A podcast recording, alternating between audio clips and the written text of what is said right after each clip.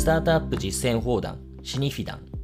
こちらの番組では、スタートアップや上場企業の経営にまつわる少しクロート好みなテーマについて、グロースキャピタルを運営するシニフィアンの小林、村上、そして私、朝倉の3名が解説、考えをお届けします。なお、こちらでお話しする内容は、何らかの投資行動を取ることを勧誘するものではなく、いかなる意味においても特定の有価証券、金融商品の売買の申し込みを推奨するものではありません。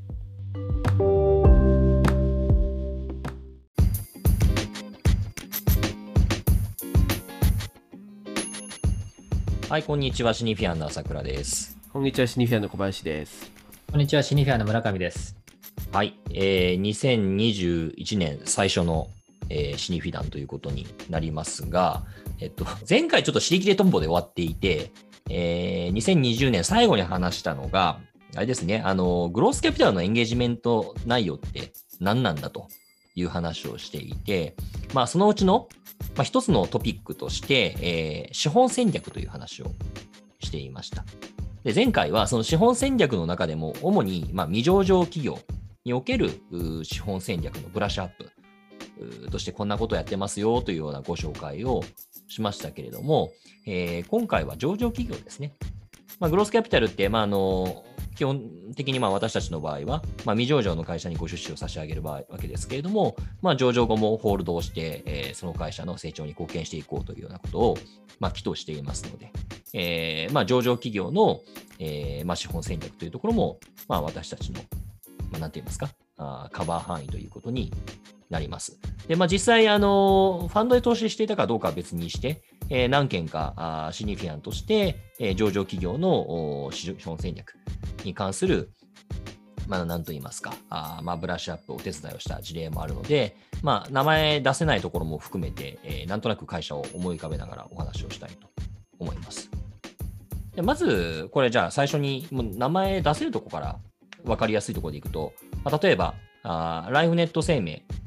が、まあ、2020年に、えー、資金調達をしていますけれども、まあ、この時も我々、なんていうか、まあ、壁打ち相手のような役割として、えー、まあ、サポートを差し上げた。まあ、これ主に村上さんですけど、差し上げたことがあると。でその他、まあ、資本戦略っていうところで言うと、他には、まあ、IR のブラッシュアップ等々ですね。まずじゃあこれ、どうしましょう？ライフネットの話からいきましょうか。そうですね。だからこのケースというのは、ある程度いろいろ情報も発信したわけですけど、改めてちょっと振り返ってみると、あの、まさにその上場した後に、まあ、いわゆる、IP、上場後の第二の死の谷に入ってしまったと。IPO の初値が最高値ゾーンで、しばらくも株価がまあ非常に低迷してしまっていたという状況にいた会社だったかなと思います。まあ、こういったそのマザーズ上場後の、まあ、上場ゴールのような会社っていうのは他にもいくつもあると思うんですけども、もう本当にそういった状況にはまってしまっていたと思うんですよね。で、経営体制を変更して、当然事業側を変えていくってことをやらなければいけないんですけども、これもまあ非常に典型的なケースだと思うんですけども、事業の戦略を変えていこうとすると、そもそもあの組織戦略とか資本政策自体が制約条件になってしまうと。でしかるに、あの、今の株価で、今の投資家基盤で、今の資金余力、資本余力で、できる範囲でやりましょうっていうになると、結局全然成長しないんですよね。で成長しないと成長戦略が出せないから、株価が上がらない。こういうまあなんかこうスパイラルに入ってしまってる会社って非常に多いと思うんですよね。でこれをまあどういうふうに解きほぐしていくかっていうところをまあ伴走していったっていうことかなと思うんですけどもまずもってあのやんなきゃいけないことっていうのはやっぱり最初にはあの経営戦略自体のまあ議論ですよね。どれぐらいの成長が本当に可能であるのかと。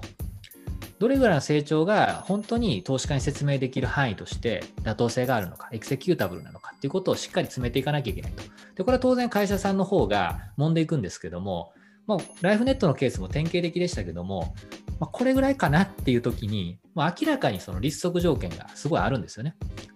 まあ、これまでのトレンドラインからすると、いや、これまでのトレンドラインって投資してない時のトレンドラインですよねと。っていうことになってしまうんですよね。じゃあ投資したらどういうトレンドラインに乗るのかってことが、なかなかやっぱ自信を持って計画数値に落とし込めない。いやだってこの計画数値をやろうとすると、お金と資本が足りないんですもん。っていうふうになってしまうので、結局なかなか、あのまあ、ある種の本当の意味で exponential な growth のストーリーっていうのが取締役会の議論されづらい状況に陥っていると。これってライフネットのケースであえて話してますけど、我々が関与している上場企業でかなり多いケースだと思うんですよね。まあ、ここを最初にやっていくときに、いや、もっと成長できる、できるって言っても、投資したことがないんです。お金がないんです。っていうふうになって、で、これまた多くのマザー上場企業にあるあるだと思うんですけども、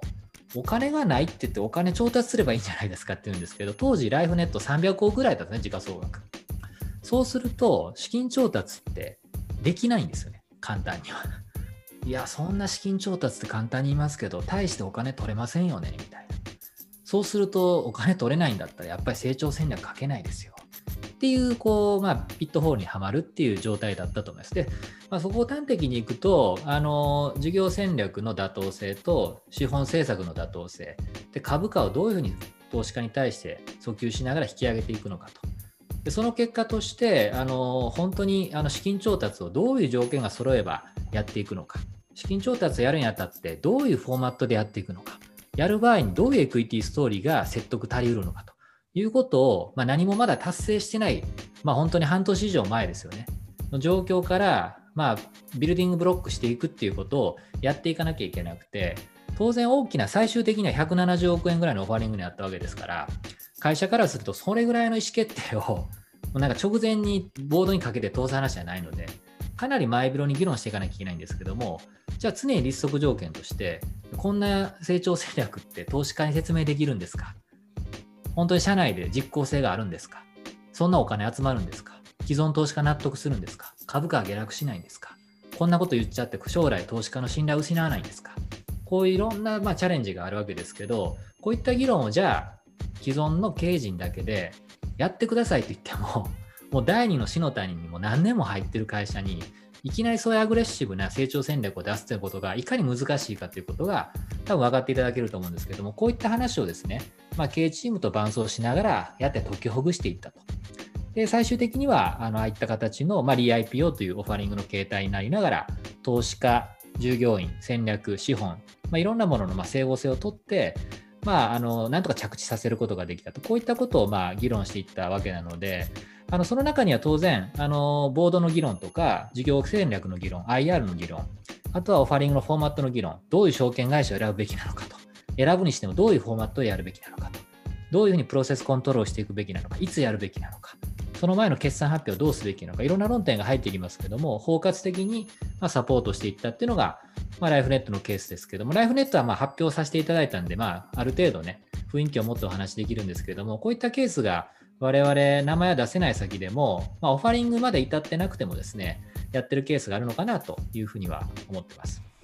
ざっくり言うと、なんかまあ負の循環をどうやって解きほぐしていくかっていう話ですよね。まあ、資金調達、資本戦略立てようにも、まずもって事業成長していかなければいけないし、ただ事業成長しようと思ったら、それなりの先行投資っていうのをしていかなきゃいけなくって、で、そうすると、いや、投資するお金ないですよと。どうするんですかっていう、まあ、堂々巡りをどうやって解きほぐしていくかっていう話ですね。本当そうなんですよね。これも他の会社のケースでもそうですけど、やっぱり上場してしまうと、従業員とか投資家との関係性が一定なんか固定されるじゃないですか。この会社、こういう会社、KPI これで、みんな投資家ここに注目しててっていうふうに、も固定化されてしまいますよね。でそれが負の循環に入ってしまうと、なかなかそのコミュニケーションから抜けられなくなると。あれ、売上伸ばすんじゃなかったでしたっけ？売り上げ伸びなくなりました。どうするんですか？みたいな話。で、ライフネットも結局、あの、さっきのケースでも、投資家とのコミュニケーションが保険会社ですよね、あなた、みたいな。もうここから抜け出せなくなってしまって、そうするとベンチマークが第一生命から抜け出せなかったんですよね。もう今は第一生命と全然違うバリエーションの評価を得てますけども、こういったものをどう解きほぐすかって、まさに浅川さん言ってくれた通り、この負の循環を解きほぐす時の一つのピースに、間違いなく投資家コミュニケーションや資本政策っていうのが入ってきて、このピースを埋めない限りは、負の循環から抜けられないと。こういったケースが典型的なパターンなのかなとは思います。逆にその資本戦略が全然ワークしない、考えても仕方ないような状況っていうのもあって、これ別の会社ですけれども、まあ、時価総額でいうと、まあ、数十億円ぐらいの会社さんで、まあ、自社の、まあ、株式等々を生かしながら M&A したい、資金調達したい、えー、まあ、資金調達して M&A したいっていうようなお話を伺ったことありましたけど、いやけど、そもそも、あなたたちの今、残念ながら規模感だと、資金調達もしようがないと思いますし、まあ、株式交換で M&A って言ったところで、なんでしょうね。まあ、たまたま今ビットコインってなんかものすごい値上がりしてますけど、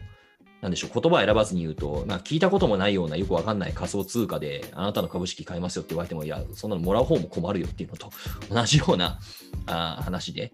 えー、あんまり資本戦略に飛びつくよりも、まあ、まずもって、えー、事業をなんとかしようよ、オペレーションなんとかしようよっていうところが先ですよね、みたいな会社さんもあるし、まあ、対処法っていうのは、あそれぞれ会社の状況によって違うのかなというふうには思いますね。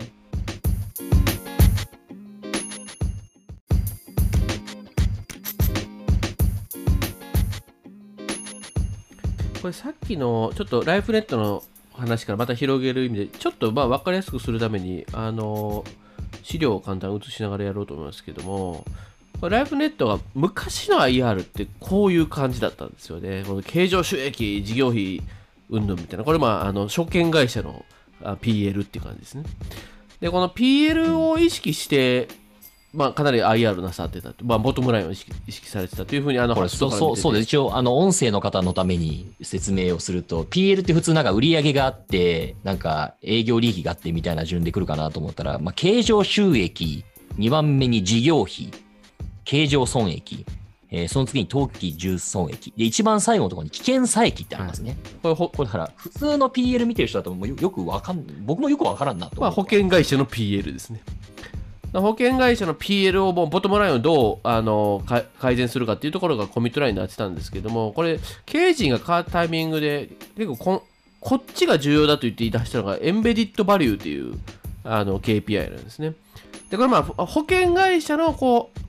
あの PL だけじゃなくてこの将来的に彼らが生み出すであろう、まあ、ライフタイムバリューを意識したばあのものなんですけども、ちょっとあの図で言うとっていうと、これ音声だけの方は分かりづらいと思うんですが、要は会計上の短期で言うと営業費用がズドーンと出るが、収益は何年にもわたって分徐々に徐々に立っていくものなので、単年で見ると、これマイナスに出るという、そういうものをきちんとえー、長期の見通しまで含めて、えー、ライフタイムバリューを見通すのがこのエンベディッドバリューという、えー、KPI なんですけども、要は何が言いたいかというと、PL で見ると間違えますよっていうことを言いたいんですね。で、まさにライフネットはこの観点で言った場合、非常に優れたあの KPI を出してたんですけども、まあ、これがきちんと伝えきれてなかったのをま改善していった。で、これによって、あれ、意外にこの会社実は数字伸びてるんじゃないの？っていうので、まあ、きちんとそれが理解されることで、あの、株価が上がっていって、さっき言ったオファリングにつながったっていうような展開だったかなという、外から見たら認識してるんですけども、実はこの自分たちの業績が何をもって測れるかを、きちんと伝えきれてない会社って結構多いじゃないですか。な、ななんとなく売上営業利益、はい、みたいな。でも実際には、あの、この会社は、まあ、例えばですけど、えー、ある会社であったら、この、えー、1人当たりの生産性をずっとこう改善さし続けているっていうところが大きなポイントの KPI だったりとか、まあ、なんかこう会社によってこの何をもってかあのうちの会社の事業が順調に進んでるかっていうのをきちんと伝えるっていうのを、まあ、結構意識し直すっていうのは我々のあの IR ガイダンスの中で結構多いテーマかなというふうには思いますね。これ何かあのお化粧しようよっていう話では決してなくって、その会社の本質的な競争力を測るにあたって、一番重要な指標は何なのかといったことを特定した上で、えー、その競争力を伸ばしつつ、ちゃんと外部に向けて発信していきましょうということなんだと思います。あの今説明あった図はあのライフネット生命の決算資料ですね。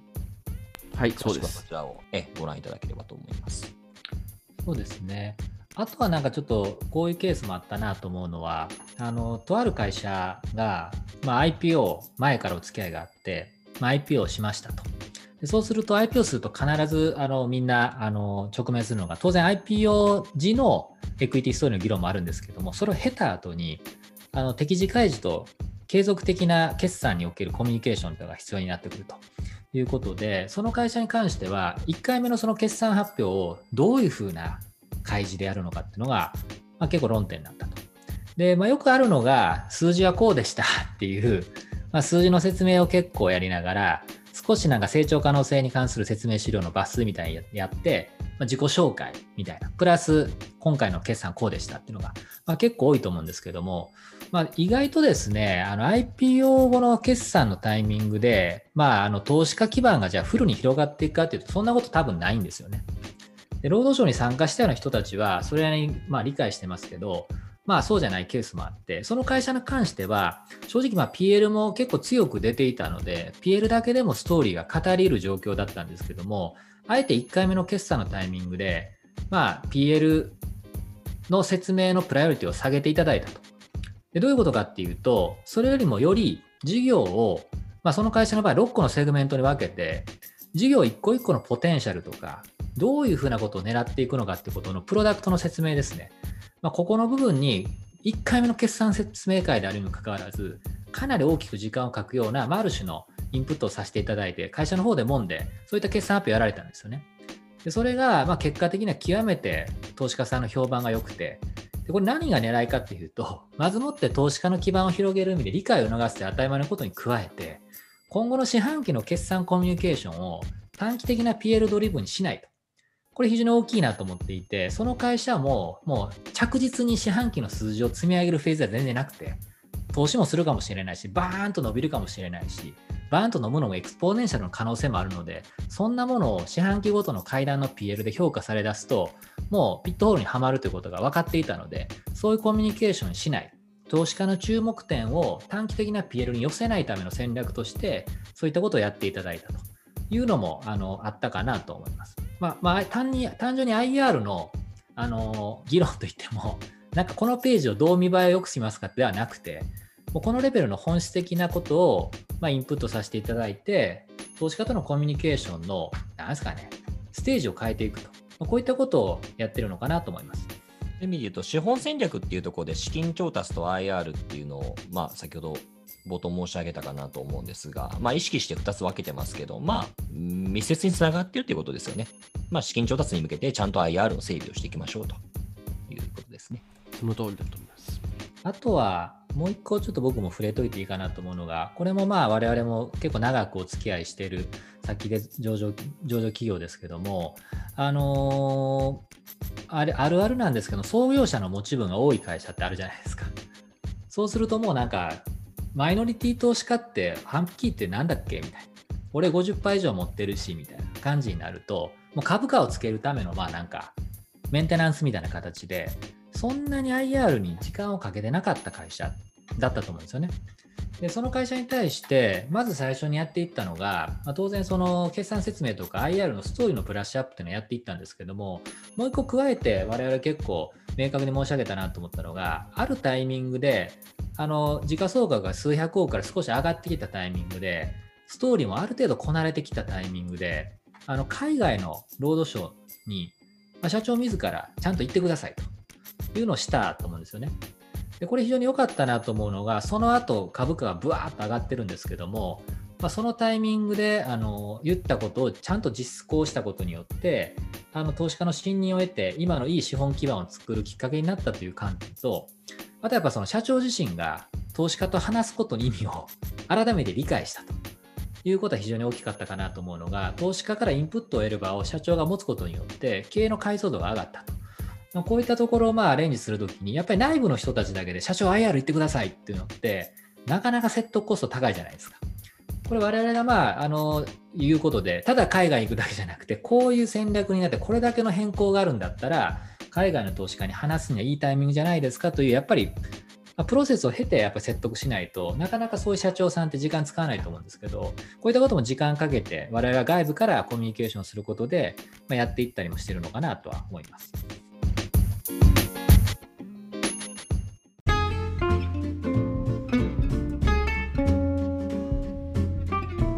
最後までお聞きいただきありがとうございました。